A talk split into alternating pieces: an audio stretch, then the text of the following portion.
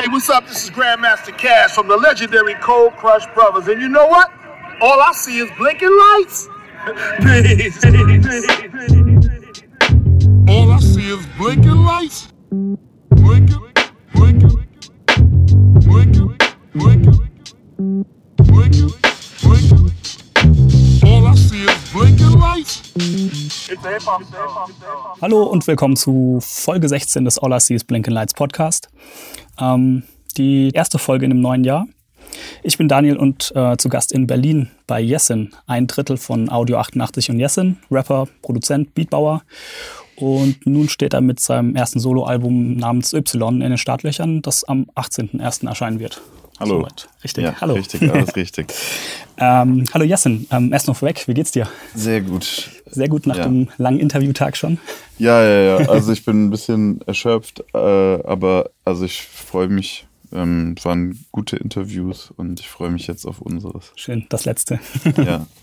Okay, ähm, für die Recherche zu dem ganzen Interview jetzt hätte ich gern die ähm, beiden Interviews mit Audio und dir bei Mixery damals ähm, noch rangezogen, mit Falk noch, Ja, wenn du dich da noch ja. dran erinnerst, aber die gibt's Ich ja leider nicht mehr.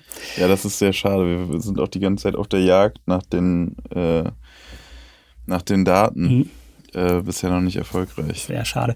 Ähm, ich, äh, mir sind aber bis heute irgendwie drei Sachen aus diesen Interviews hängen geblieben. Einmal natürlich das Bierbrauen, Ja, dann eine Katze namens Attila. stimmt, ja. Von Die ist- DJ Break You damals. da auch mal irgendwie beziehungsweise durchs- von seiner Freundin. Ja. durchs Bild gesprungen.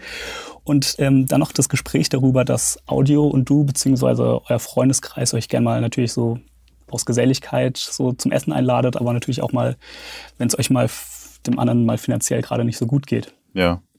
Ähm, heute lebt ihr von eurer Musik. Mhm. Ähm, aber was hat sich denn für dich so am meisten dadurch verändert? Dieser, also dieser Schritt vom Oh, alles. alles. ja, irgendwie schon. Also, das ist jetzt halt mein, mein Leben. Also, das, äh, mh, das ist nicht immer so transparent, wie viel Arbeit in so einem Mhm. Album zum Beispiel steckt oder auch in der Tour. Aber wenn man das selber macht und wenn man noch nicht den Luxus hat, dass man sagen kann, ich bezahle Leute, die, die eher unangenehmen Sachen oder die Mhm. lästige Arbeit übernehmen, dann äh, ist das einfach echt einfach so ein scheiß großer Haufen Arbeit. Mhm. Also so, äh, ich will mich darüber überhaupt nicht beschweren. Im Gegenteil, so ich feiere das auch, äh, wenn man das alles selber gemacht hat und man blickt so zurück und guckt, was man da gerissen hat. So. Aber keine Ahnung, nimm zum Beispiel dieses Halleluja-Bühnenbild. Da, wir haben niemanden für irgendwas beauftragt. Das ist halt, also, weißt du, so, ich habe mich hingehockt und habe diese, diese Kanzeln gestaltet und alles. Äh, Audio und BreakU haben, haben diese Metallgerüste gebaut, die, die ich vorher mit BreakU durchkalkuliert habe und äh, so. Und dann machen wir das alles transportfit. Wir schleppen die Scheiße so zu jedem einzelnen Konzert selber rein und raus. So. Also mittlerweile haben wir zum Glück ein großes Team, die, die auch uns Arbeit abnehmen oder auch mal komplett entlasten, was auch geil ist. So. Aber äh, das ist, also weißt du so, das ist halt einfach, allein in diesem Bühnenaufbau stecken halt keine Ahnung, wie viel Stunden, so, weißt du, also von jedem von uns. Und so zieht sich das durch alles. Jeder Post, den du siehst, so, wo irgendwie mehr als ein Foto drauf zu sehen ist, aber auch wenn da ein langer Text drunter steht, setzt man sich halt hin eine halbe Stunde oder so und schreibt den. Also deswegen, es hat sich alles verändert, weil ich eigentlich das sozusagen, wenn mich keiner ablenkt oder also glücklicherweise immer dann ablenkt oder mich irgendwie auf andere Gedanken bringt, dann ist das alles, Alter. So, das ist auch nicht gesund, Ja, ja. so, aber, aber es ist halt so, weißt du, es ist einfach, man, ich, ich habe halt, ich bin besessen davon, dass das alles so gut wie möglich werden muss immer. Und das äh, nicht von perfekt verabschiede ich mich auch und Perfektionismus finde ich eh nicht so den, den treffenden bei, äh, Ausdruck dafür, weil auch ein Kompromiss muss immer noch gut sein, so, weißt du. Ja, perfekt, das ist ja auch so ein bisschen Ansichtssache immer. Ja, ja. Also dann eher so einfach immer 100 Prozent geben. Ja. Ähm, ist auch eigentlich schon die perfekte Überleitung zur nächsten Frage. Ähm, und zwar, was mir so ein bisschen an deiner Karriere und deinen Releases immer so ein bisschen auffällt, ist, dass du, du bist nicht einfach immer nur der Musiker oder der Rapper, sondern du kümmerst dich eigentlich immer schon um alles, irgendwie auch Mixing, Mastering, warst du schon immer, wenn man mal die Credits gelesen hat, immer mit involviert. Ja. Ähm, sozusagen immer bei allem dabei. Ähm, auch, ich glaube, dein erstes Tape damals in Darmstadt, Ja. also so hobbymäßig ein bisschen aufgenommen hast, hast du ja im Prinzip auch schon Ja. die ganze, ähm, sozusagen die Albumproduktion übernommen. Ja, auch, also auch die Ta- Tape-Herstellung, damals dann auch in Auftrag geben, die Druckdaten vorbereitet und so. Ja, im Grunde genommen eigentlich den Hustle damals Ja. schon, ja. Ähm, kannst du irgendwo dir erklären, woher das kommt, dieses Interesse für das alles außenrum? Weil es gibt ja auch immer Musiker oder Rapper oder was auch immer, wo du merkst, okay, die wollen einfach ihre Musik machen und der Rest so einfach weg damit. Neidenswert, ja. Äh, nee, das ist also, äh, ach, das klingt jetzt auch so arrogant, aber das ist, ähm, ich glaube, es hängt stark damit zusammen, dass ich, ähm, also mein Vater hat äh, damals, hieß es Nachrichtentechnik, was jetzt Informatik ist, äh, studiert, also Elektrotechnik und Programmierung war das damals. Und dadurch hatte er halt äh, sehr teuer und mit viel ähm, mit viel Knochenarbeit in den Semesterferien verdient, sich aber dann trotzdem Heimcomputer geleistet, was halt dann noch nicht so Standard war. Und äh, naja, und da durfte ich auch ran als Kind, äh, was ich rückblickend krass finde, weil so, so ein Kind an so einen 6000 Euro Computer irgendwie zu lassen, so. Aber ähm, ich habe halt irgendwie voll früh hat er mir so gezeigt, was Programmieren ist, hat mich dafür interessiert so und ähm, ich habe mir voll früh auch so Programmieren und sowas dann selber beigebracht. Also Okay. weil entweder mit Büchern, die er hatte, oder halt indem ich einfach ausprobiert habe und so. Und dieses Trial and Error und sich so autodidaktisch Dinge beizubringen, das irgendwie, ich nehme an, dass es daher kommt. Ähm, und meine Mutter ist ähnlich, hat äh, so viele verschiedene Dinge in ihrer beruflichen Laufbahn gemacht, ähm, für die sie alle, also bis auf, nee, sie hat in der, in der Ausbildung, die sie tatsächlich gemacht hat, hat sie nie gearbeitet, so in, Mhm. oder in dem Studien, sie hat in Architektur studiert. Und ich glaube so, das kriegt man dann von zu Hause wahrscheinlich einfach mit, dass man, wenn man sieht, dass man etwas nicht kann, man will es aber trotzdem machen, dann bring, bringt man sich halt schnell bei, so. Das, also es ist halt Fluch und Segen zugleich. Ich kann sehr viele Dinge oberflächlich, ein paar kann ich besser, ein paar Sachen kann ich richtig gut, aber es sind halt vor allem viele Dinge und dadurch bin ich dann oft dazu verleitet, Dinge selber mir aufzuhalsen, die, die ich vielleicht nicht unbedingt machen müsste oder so. Ne? Es ist halt, wenn ich eine fixe Idee für irgendein Video habe und ich weiß, wie man es machen könnte, dann es, dann erfordert es sehr viel Disziplin zu sagen, okay, ich mache es jetzt nicht, weil das ist einfach viel zu viel Arbeit, ich habe die Zeit nicht, so weißt du. Gut, gibt dir dann aber vielleicht halt auch wieder ein bisschen Unabhängigkeit. Klar, voll. Deswegen sage ich ja Fluch und Segen zugleich. So, Im Moment ist es so, dass ich so, dass ich es ganz gut gehandelt kriege bei diesem Album. Ich denke dann halt automatisch, ich müsste viel mehr machen noch und so, aber ich glaube, es ist okay, so, weißt du. Okay. Ja. Und so, ich finde, der Begriff des Producers ist ja so ein Ding, zumindest wie ich es wahrnehme, der oft so ein bisschen falsch verwendet wird oder für verschiedene Sachen. Manchmal ist wirklich der Executive Producer gemeint, mal ist der Mensch gemeint, der den Beat baut. Ja. Ähm, und ich finde, du bist so ein bisschen so ein Beispiel dafür, für jemanden, wo man das gut unterscheiden kann, weil du einfach beides machst, beides kannst. Und wo liegt für dich so ein bisschen der größte Unterschied zwischen wirklich einem Produzent, der jetzt irgendwie ein, Album produziert, oder der Produzent, der so allgemein geläufig, der erst einfach nur die Beats macht? Also ich zum Beispiel, ich bin nicht so gut darin, so ein Beat, also so ein Beat zu erschaffen. So. Ich, ich bin, so was ich glaube ich ziemlich gut kann, ist, wenn ich, wenn, also ist dann aber auch immer Geschmackssache, ob ich das dann am besten oder so, ob meine Lösung gut ist, aber jetzt zum Beispiel bei Dölls Album sind Beats von NRK dabei, an denen ich dann aber auch nochmal was gemacht habe. Okay. Und ähm, so war meine Arbeit zum Beispiel, also es war auch ein großer Teil der Arbeit beim Madness und Döll Album, ver- zu versuchen, Sachen auf einen Nenner zu bringen, verschiedene Beats auf einen Nenner zu bringen oder Songs halt, äh, Songs irgendwie noch was zu geben, auch von musikalischer Seite, was, was meiner Meinung nach dann fehlt. Ähm, und sowas mache ich halt voll gerne auch. Ich, also das ist so, das ist blöderweise nicht so, ähm, dafür bietet sich nicht ständig was an. Man braucht halt immer irgendwie jemanden, der den Anfang macht oder mit dem man eine Session machen kann oder sowas. Aber das macht mir halt immer richtig Spaß, einfach so ähm, zusammen mit anderen Leuten das, was schon da ist, noch besser zu machen. So, und das finde ich, ist dann so diese Arbeit, die so ein Executive Producer auch äh, übernehmen sollte. So gerade im, im Rap, weil halt im Rap meistens schon eine Produktion da ist. Und ähm, ist ja jetzt nicht so wie bei einer Band, die praktisch nichts machen kann, außer die Songs zu, zu üben, bevor mhm. sie mit einem Produzenten in einem Studio arbeiten. So. Ähm, ja, und da so als, als Rap-Executive Producer finde ich, äh, ist das sowas, das macht, das macht mir halt echt extrem Spaß. Also das, äh, das wäre sowas, wo ich sagen kann, okay, wenn ich jetzt selber kein Interpret mehr bin, dann mhm. wäre das wirklich was, womit ich jeden Tag verbringen könnte. Oder, okay. ähm, und ich glaube, der Unterschied, den, den es macht, ist einfach vielleicht auch, also vielleicht äh, gibt es ja auch dieses Format-Album nicht mehr so krass, so lange und vielleicht verliert mhm. es ein bisschen an Bedeutung. Das kann sein, weiß man nicht. Aber ich glaube, dass es schon von Vorteil ist, dass ich halt mein Leben lang immer viel Musik gehört habe und vor allem halt viel Alben gehört habe. Ich mhm. habe zwar auch so Radio oder Charts gehört, Musikfernsehen, wo man einfach, wo man ja nur das bekommt, sozusagen, was einem ausgewählt mhm. wird. Aber ähm, ich habe einfach extrem viele CDs und auch eine Zeit lang sehr viele Platten äh, gekauft und exzessiv gehört. So, also dieses Albumformat ist mhm. mir einfach so, äh, liegt mir halt einfach immer noch sehr nahe. So, und äh, deswegen glaube ich, kann ich das ganz gut. Das ist ja auch dann so ein, so ein Gesamtprodukt, sage ich mal, oder ein Gesamtwerk. Ja, so, genau. Wie, wie, ordnet man die Tracks an, das ganze Artwork außenrum und so weiter. Auch wie man, wie man zum Beispiel, also ich finde so, das macht auch Alben immer gut, finde ich, wenn so, wenn man so Querverbindungen zwischen Songs auch ziehen mhm. kann, musikalisch, aber ja. auch in, so im Text.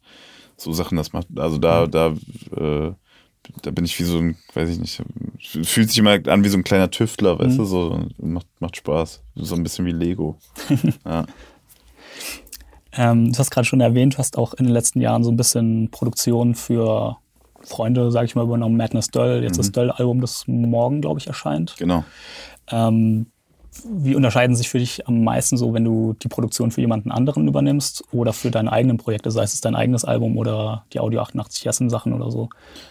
Ähm, sobald ich beteiligt bin, fällt es mir schwerer. Also wenn, wenn mhm, ich mit ja. Interpret bin, dann, außer es ist jetzt so ein Song wie bei zum Beispiel diese True Story oder mhm. Ist so, wo wir zu viert drauf sind, das sind so das sind so Session-Banger, sage ich mal, so, weißt du, wo da ist relativ klar, was das Ziel ist. Es muss einfach irgendwie geil knallen und es muss ein bisschen Dynamik drin sein. Da sind vier Rapper, das darf nicht langweilig, langweilig werden, so, ne? Aber jetzt so bei eigenen Sachen mm, ist irgendwie ist schwieriger, weil man man hat halt nicht diese Draufsicht. Weißt mhm. du, wenn ich von Döll einen Song habe, kann ich ihm sagen, warum ich denke, dass er äh, dass er da genau das und das richtig macht mhm. oder wo man noch das und das machen könnte. Wenn ich einen eigenen Song höre, denke ich, ja gut, ich könnte ja alles machen. Weißt du, so, also so, das ist ja so, man, also nicht, weil ich jetzt alles kann, sondern es, die Optionen sind so zahllos und so, weißt du, man, ist vielleicht auch dann manchmal so eine Unsicherheit oder so, dass man so sagt, irgendwie, wenn der Song so richtig roh ist und wirklich nur so eine Skizze ist. Bei Abendland war das zum Beispiel so, da hatte ich die erste Strophe und dann hatte ich, also eigentlich der Basslauf war das einzige mhm. an der Skizze, wo ich wusste, okay, das muss bleiben. Mhm.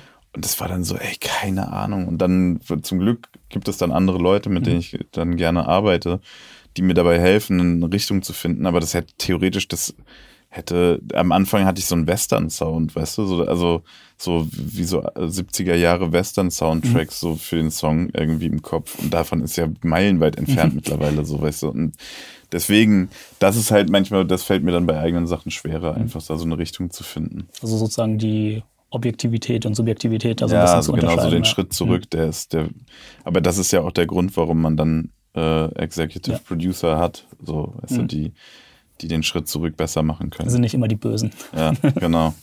ähm, und jetzt eben bei dem Y-Album hast du dir ähm, Philipp Schwer zur Seite geholt, der mhm. dich da eben im Executive Producing unterstützt hat. Ja. Ähm, bei was genau hat er dich denn dann wirklich unterstützt? Waren es jetzt wirklich dann diese Songentscheidungen oder hat er da noch, noch mehr gemacht? Und ähm, ja, um, um im Prinzip auf diese elf Songs, die du angekündigt hast, die du nicht mehr scheiße findest, ja, ja. Äh, zu, ähm, zusammenzubekommen? Also der hat, äh, der hat eigentlich vor allem mir so Sicherheit gegeben mhm. in, in, Entscheidungen, die ich schon getroffen hatte. Hat er mich nochmal bestärkt, wenn sie gut waren und mir nochmal, ja, er ist einfach ein unfassbar guter Mensch, der sich auch so ähm, der immer so die, die richtigen Worte findet, um einem etwas nahezulegen, was Mhm. einem vielleicht auch nicht so gut gefällt oder so, ne? Wo man also wo man sagt, okay, das hört man nicht so gerne oder so.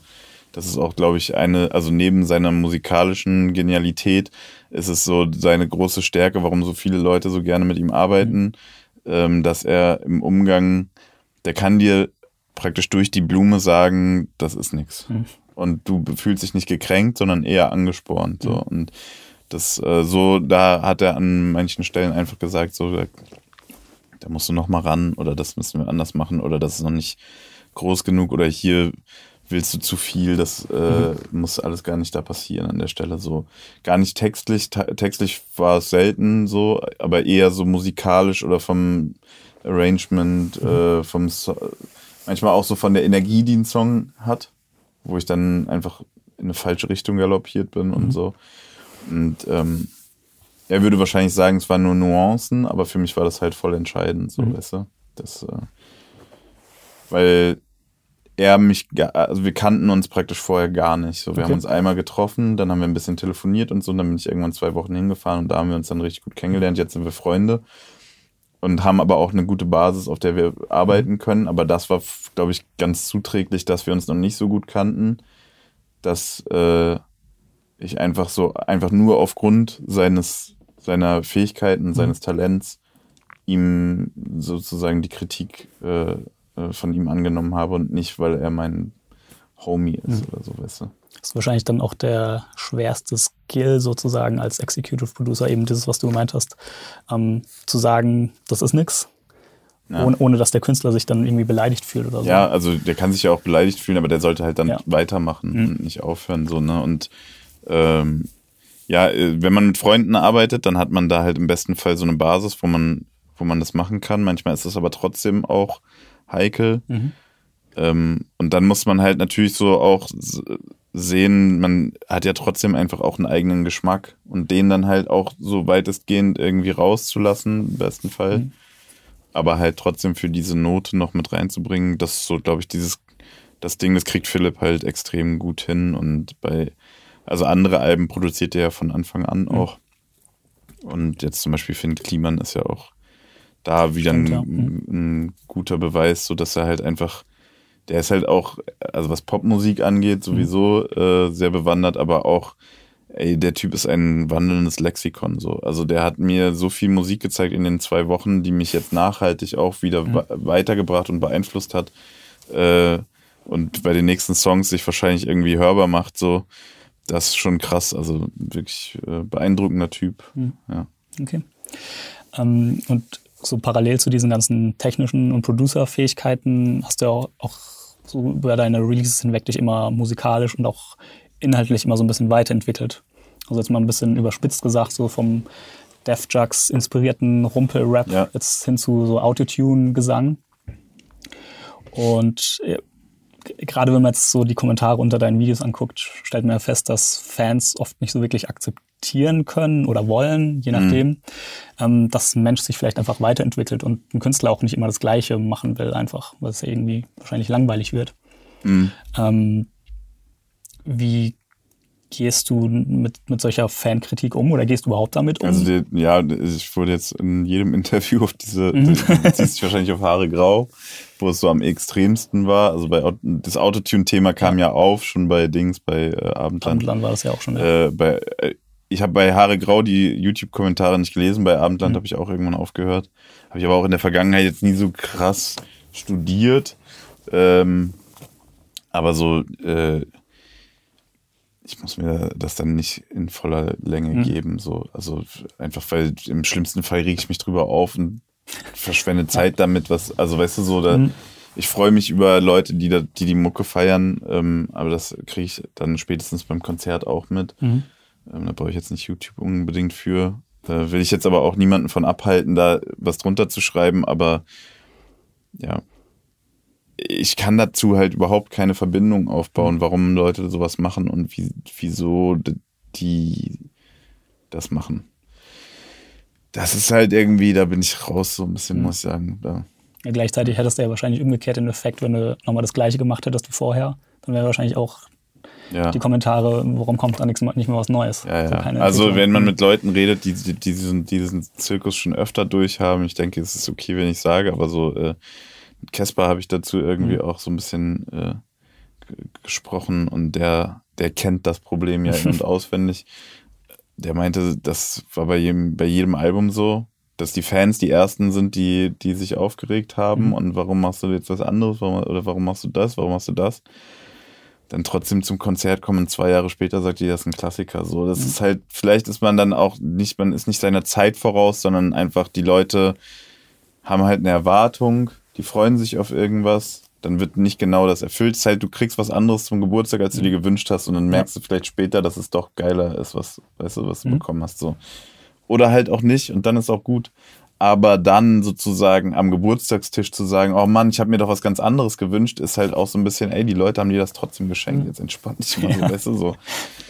Also positives Feedback ist schön und das wäre auch gelogen zu sagen, dass mir das egal ist, so, weil äh, Logo, Zuspruch in dem, wo man irgendwie sein, sein Leben sozusagen reinsteckt. Wenn ich da dann zurückbekomme, dass es Leute berührt oder so, das ist natürlich Hammer. So. Gleichzeitig hattest du ja vor, ich weiß nicht, ein paar Monate her mal irgendwie so einen Tweet, wo du gefragt hast, warum Leute sich eigentlich dafür schämen, Fans zu sein, so mehr oder weniger. Ja, genau. So dieses Fantum, warum, warum entschuldigt ihr euch, Fans zu sein? Ja. Was ja dann im Prinzip so mehr oder weniger das genaue Gegenteil ist von diesen Hater-Kommentaren. Ja, aber das, also deswegen, ich finde so, also sich dafür zu entschuldigen. Also ich habe jetzt von jemandem gehört über Ecken, also da habe ich nicht persönlich mit ihm gesprochen, aber ich habe davon er- erzählt bekommen, meinte ein Kumpel neulich, ey, kennst du den und den? Der hat erzählt, dass der jahrelang so ein Troll war im Internet und der ist so rum und hat so ziellos oder wahllos einfach gehatet und versucht, den Top-Hate-Kommentar immer zu kriegen, weißt du, so dass er die meisten Likes hat. Immer wenn was rausgekommen ist, überlegt, okay, was kann man dann cleveres drunter schreiben?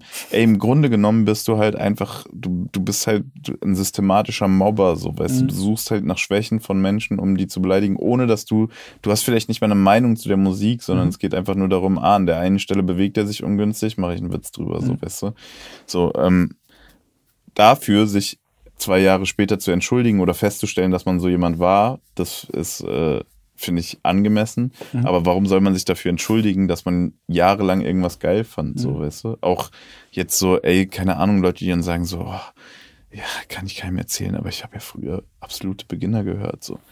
Ja, Logo, Alter, die, äh, wer hatten die nicht gehört? Weißt du, gab Leute, denen hat es nicht gefallen, okay, so. Und dann später war es halt uncool, so, weißt du, aber im Ja, man Grunde will halt genommen. immer zu den Coolen gehören wahrscheinlich. Ja, aber da, aus dem Alter kann man halt auch irgendwann rauskommen. Ja. Ich bin halt aus dem Alter raus. so.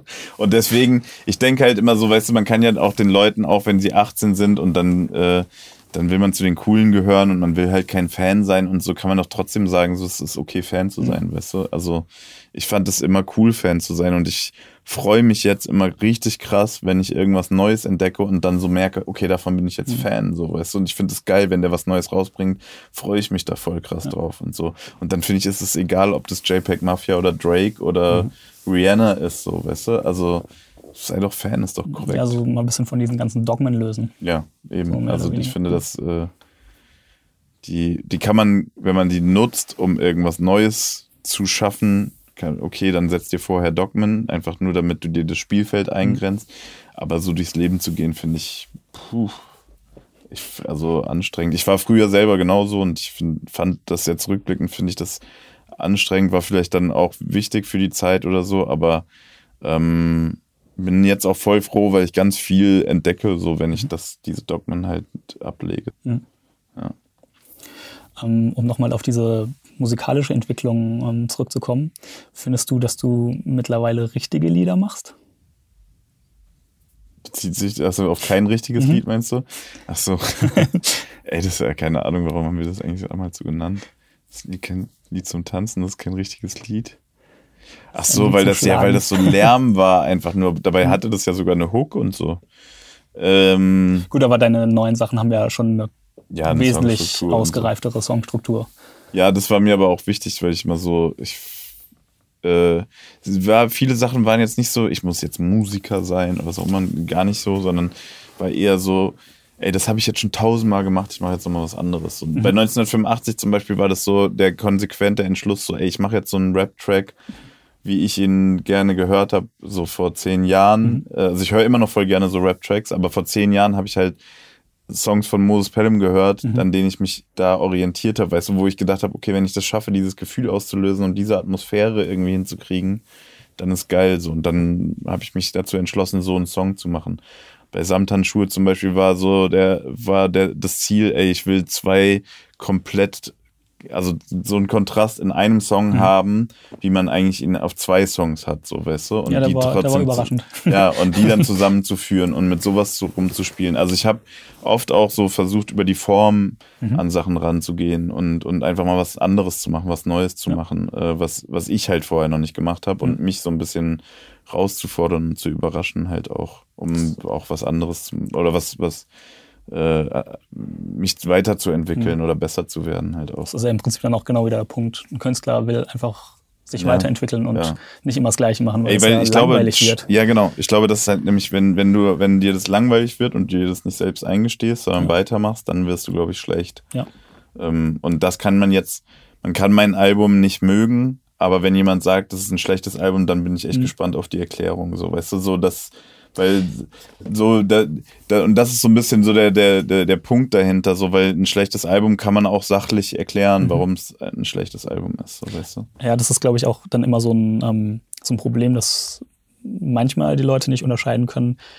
Ein Album schlecht zu finden, heißt ja noch nicht, dass es schlecht ist. Also Ja, ja. so ist das ja dann Geschmack erstmal. Ja, also, ja, also und natürlich kann man nicht sagen, ein, also so ein Album ist schlecht, das letzte Wort ist gesprochen, Mhm. aber so man kann halt, man kann einfach sagen, okay, wenn, also die und die Sachen würden es zu einem guten Album machen die fehlen und Mhm. Ja. deswegen so, ne, ob jetzt zum Beispiel Vielfältigkeit oder wenn man sagt, es wird zweimal praktisch gleich, nur mit, äh, mit anderen Worten dasselbe Thema beackert, dann muss es sich schon so drastisch unterscheiden, dass Mhm. es halt eine Rechtfertigung hat oder so, ne?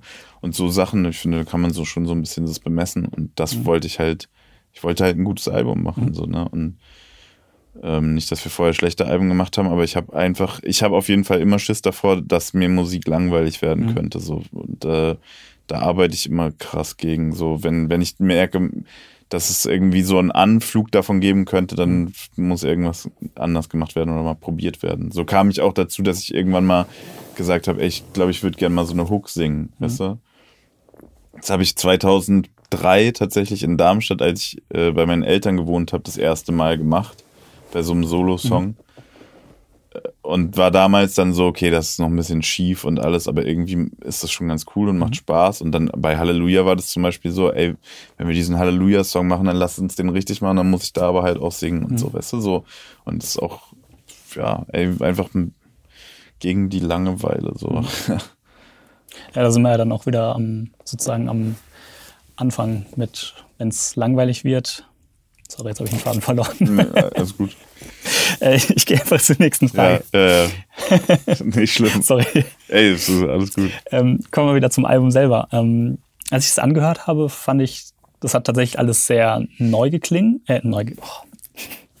sehr neu geklungen, Ja, ähm, auch sehr unterschiedlich, trotzdem aber irgendwie so sehr homogen. Also es hat, es waren sehr verschiedene Songs, die trotzdem zusammengepasst haben. ja, Ähm, sehr persönlich. Ich glaube, noch persönlicher als deine alten Sachen. ja, würde ich auch sagen. Ähm, und vor allen Dingen fand ich sehr befreit. Ja, sowohl musikalisch als auch textlich, dass du irgendwie so dich von irgendwas frei gemacht hast. ja, Und ähm, das ist ja im Prinzip genau auch das Thema auf Haare grau, wo du sagst, ähm, du wirst nie wieder der Alte sein. Und wie hast du es denn geschafft? Also, wenn ich das jetzt vergleiche mit ähm, dem Song Jammerlappen von Halleluja, das klingt so für mich so ein bisschen, als hättest du den Jammerlappen, den du auf dem Song beschreibst, irgendwie überwunden. das ist immer ein stetiger, das ist immer stetige Arbeit. Mhm. Aber ja, also ich, also wenn ich jetzt Jammerlappen, so wir, ich spiele ihn ja auch manchmal noch live und während ich den dann spiele, denke ich auch eigentlich immer noch mal so über die Sachen nach, die ich da sage und äh, merke, dass die Punkte, in denen ich immer noch auf dem Stand bin, dass die weniger werden, Mhm. aber das schwankt auch und äh,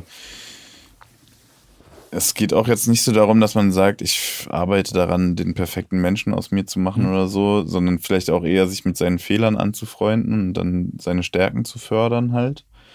Äh, ich habe auf jeden Fall so Sachen, die ich, also ich habe ein paar Sachen geschafft, so in den letzten Jahren, äh, für mich persönlich, einfach von denen ich vorher nicht gedacht habe, dass ich sie schaffen würde. Ich habe Mhm. zum Beispiel mit dem Rauchen aufgehört, was für mich einfach seit 15 Jahren, also ich habe da nicht dran geglaubt, dass ich das mal schaffen würde oder so, weißt du? Und dann irgendwie, wenn man das schafft, das ist, äh, ich weiß nicht, rauchst du? Ja.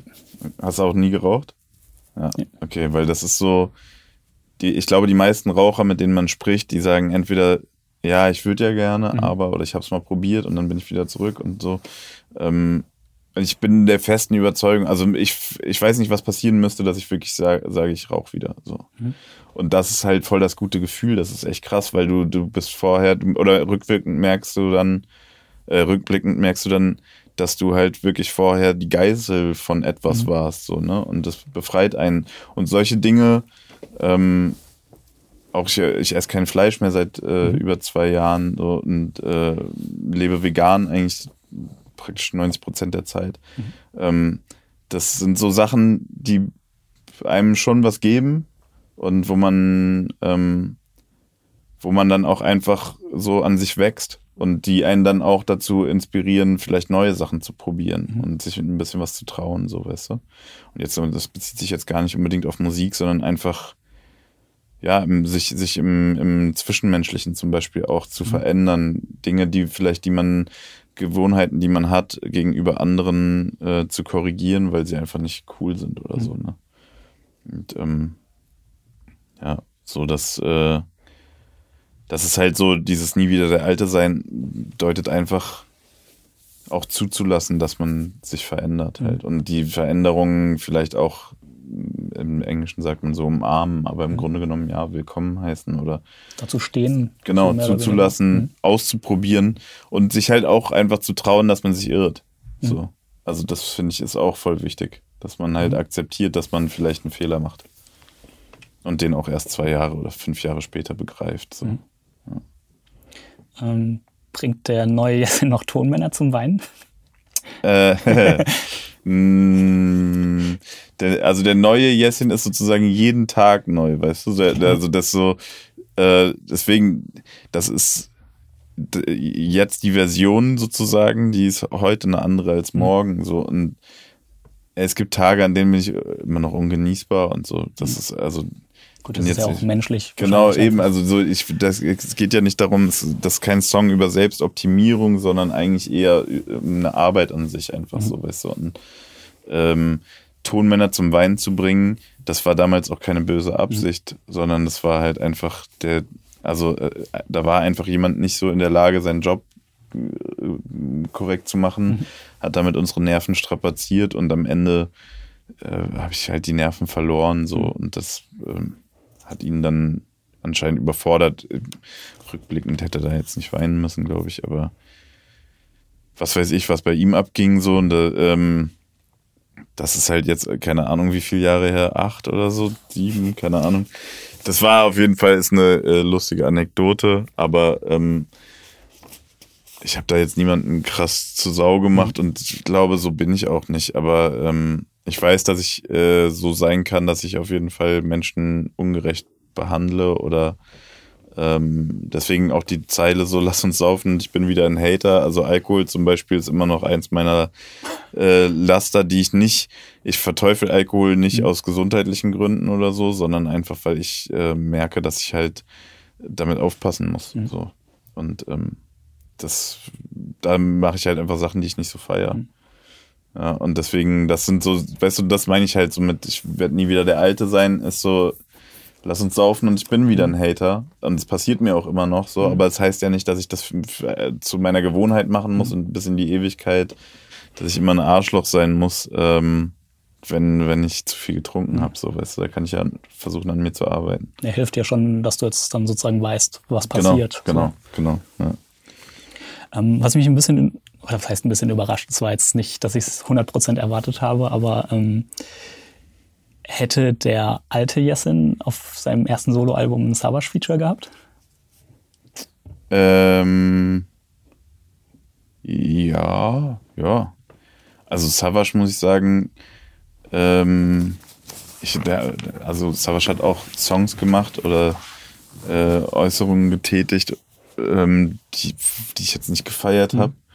Aber ähm, also ich bin seit ich wahrscheinlich wie jeder in meinem Alter, der Rap immer noch Rap hört und damals schon Rap gehört hat, Savage hat mich von Anfang an infiziert, so, ne? Also da Westberlin, also sowohl Westberlin maskulin als auch dann LMS, MOR und so, das sind einfach, das ist ja prägend gewesen, so bis heute. Und ähm, die, äh, die Tatsache, dass wir uns dann jetzt auch noch gut verstehen ähm, und er tatsächlich auch einfach so eine ähm, ja, oft mir auch Ratschläge geben kann und, und äh, mich, sagen wir, oder seine, seine, seine Erfahrungen mit mir teilt.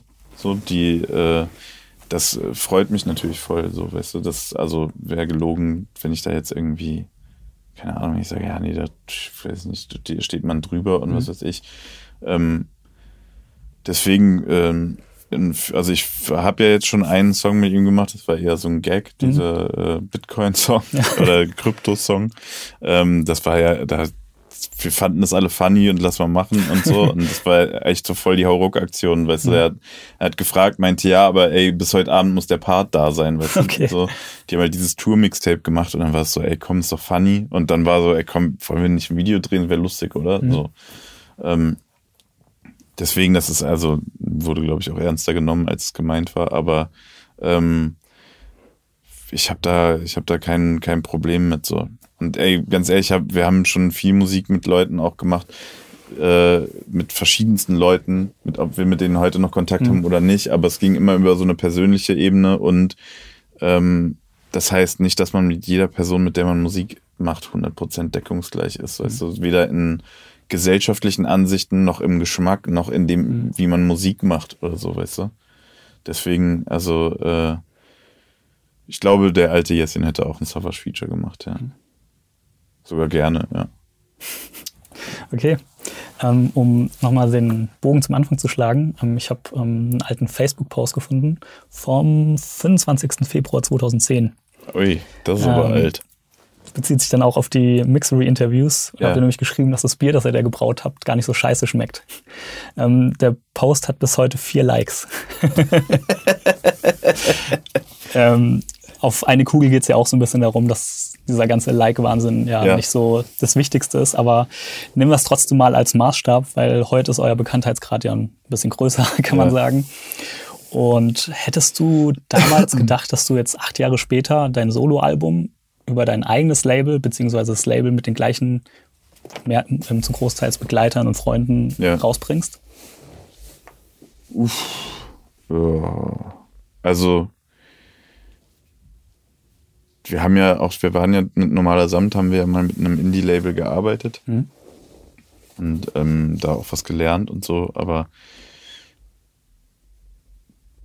ich glaube, wir hätten jetzt nicht unbedingt gesagt, so, ja, es muss unbedingt so bleiben, ne? dass wir das alles selber machen und so gar nicht, aber so über die Jahre hat sich rausgestellt, dass halt viele Dinge, wenn man sie so machen will, wie man sie machen will, dann ist es halt besser, wenn man es selber macht, so. Oder wenn man halt sich die Leute aussuchen kann und am Ende das letzte Wort behält, so, ne?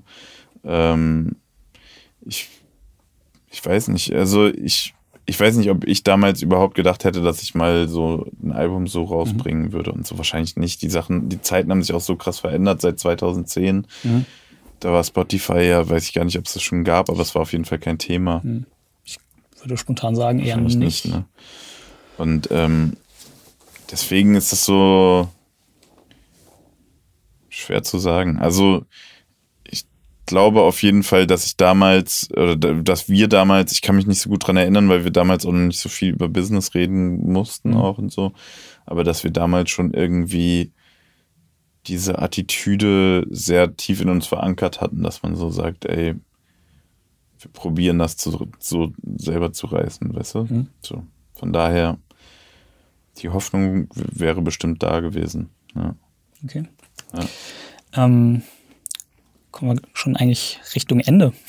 Okay. ähm, Frage zum Abschluss. Ähm, was ist denn das Schönste für dich an der Musik oder am Musikmachen? Ähm,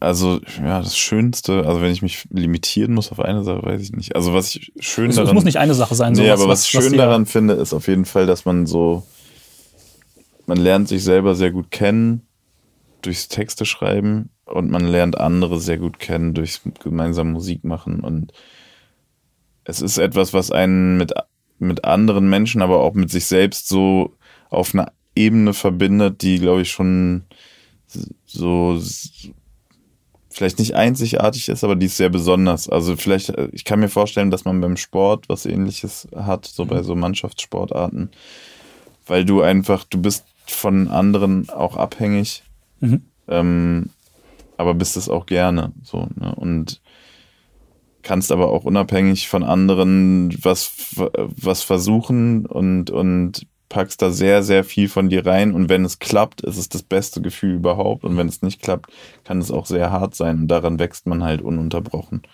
Und ähm, deswegen ist, ey, und mittlerweile ist es ja so, muss man auch sagen, Musik ist tatsächlich was, was jeder pro probieren kann zu machen. Also das steht jedem offen, ähm, auch mit wenig Mitteln mittlerweile zum Glück. Äh, deswegen, ich finde, Musik ist auf jeden Fall eine der coolsten Leidenschaften, die man haben kann. Ja, Hat dann vielleicht doch ein bisschen dazu beigetragen, der neue Jessin zu werden, sozusagen. ja mit Sicherheit, auf jeden Fall. Okay, ähm, ich würde sagen, dann kommen wir schon zum Ende. Ja, Ähm, hast du noch irgendwelche abschließenden Worte? Also, Album kommt am 18.01. genau. Ähm, Auf Tour geht's im März. Ähm, da kann man alles online nachschlagen, deswegen brauche ich hier nicht so viel Werbung zu machen. Also äh, abschließend kann ich eigentlich nur sagen, dass ich das ein sehr angenehmes Gespräch fand und.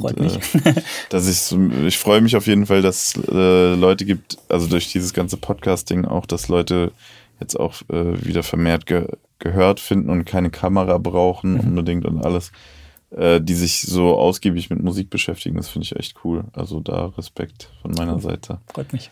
Ja. Okay, ich würde sagen, dann, wenn du nichts mehr hast, machen wir Schluss. Ja. Ähm, Danke dir für das Gespräch. ich danke dir für die Zeit und viel Erfolg auf jeden Fall mit dem Album. Dankeschön. Ähm, ja, dann bis zum nächsten Mal. Macht's So. gut. Ciao. Ciao.